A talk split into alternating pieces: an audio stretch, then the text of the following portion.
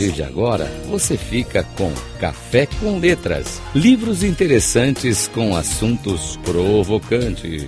Com Mário Divo. Rádio Cloud Coaching.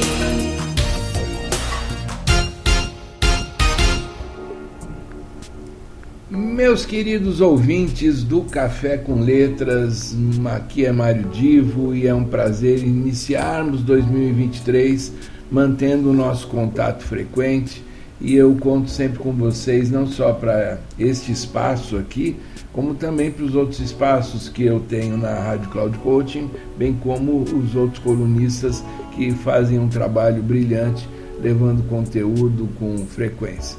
Eu tinha me proposto que começaria 2023 trazendo já de volta assuntos eh, relevantes dentro do contexto empresarial, principalmente mas aconteceu um evento muito triste para os brasileiros, eu diria para os esportistas do mundo, que foi a morte do Pelé. Na realidade, eu falei errado. É, o Pelé é eterno. Na realidade, morreu o Edson antes do nascimento. É, o personagem Pelé jamais será esquecido e tem o seu, o seu lugar de glória é, presente, a gente já sabe disso. Mas aqui eu quero comentar um fato que uh, foi recentemente noticiado. Notem que a primeira Copa do Mundo em que o Pelé participou com 17 anos foi em 1958. Olhe quanto tempo nós já temos aí desde 1958. São 64 anos passados. Pois bem, é, naquela, naquele momento, o, o comandante da, do grupo que foi para a Copa do Mundo era o Paulo Machado de Carvalho, na época dono da TV Record, Rádio Record e, e outras empresas é, desse ramo jornalístico. O Paulo Machado de Carvalho, em, na época, escreveu um diário que ficou meio perdido é, aquelas coisas que é, em família fica num canto, vai para outro.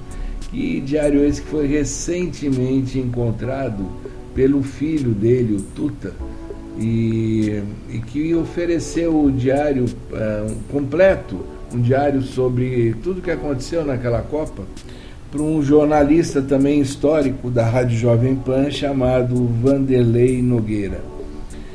É, bom, esse diário ainda aparentemente será publicado, mas em particular, esse diário tem um capítulo chamado Pelé. E nesse capítulo, o Paulo Machado de Carvalho comenta que o médico da seleção tinha reprovado o Pelé porque achava que ele não teria tempo de se recuperar para a Copa do Mundo de uma pequena lesão mas aprovaram a convocação dele.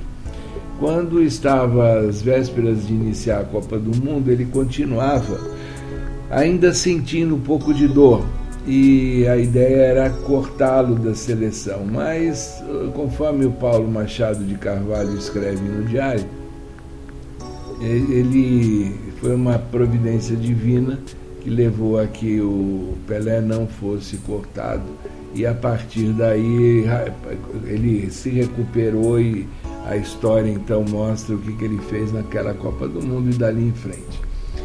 Quem quiser ler este esse capítulo chamado Pelé, entra na, no site da Rádio Jovem Pan, jp.com.br, procura pelo blog do Vanderlei Nogueira e lá você encontrará esse texto do, do, do capítulo chamado Pelé e conhecerá um pouco mais de detalhes dessa história que eu estou contando.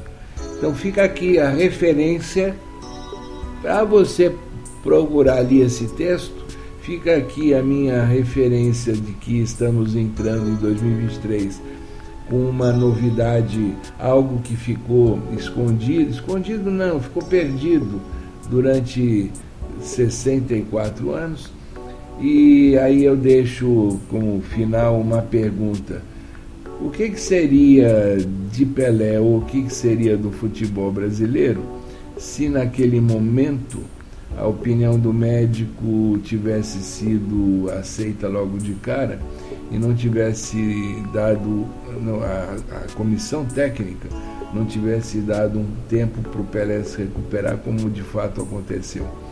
Como é que seria o Brasil se o Pelé tivesse sido cortado naquela época? Leia o texto lá do é, chamado Pelé, né, do, desse diário do Paulo Machado de Carvalho, e você vai ver como o mundo é interessante nas suas artimanhas e na sua na organização da vida de todos nós. Um grande abraço e até a semana que vem.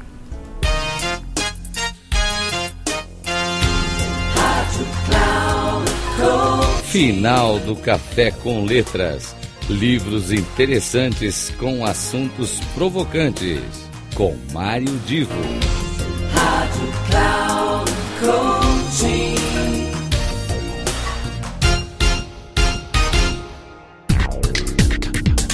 Café com Letras. Livros interessantes com assuntos provocantes. Com Mário Divo. Sempre às terças-feiras, às dez e meia da manhã, com reprise na quarta às treze e trinta na quinta às dezessete e trinta, aqui na Rádio Cloud Coaching. Acesse o nosso site radio.cloudcoaching.com.br e baixe o nosso aplicativo na Google Store.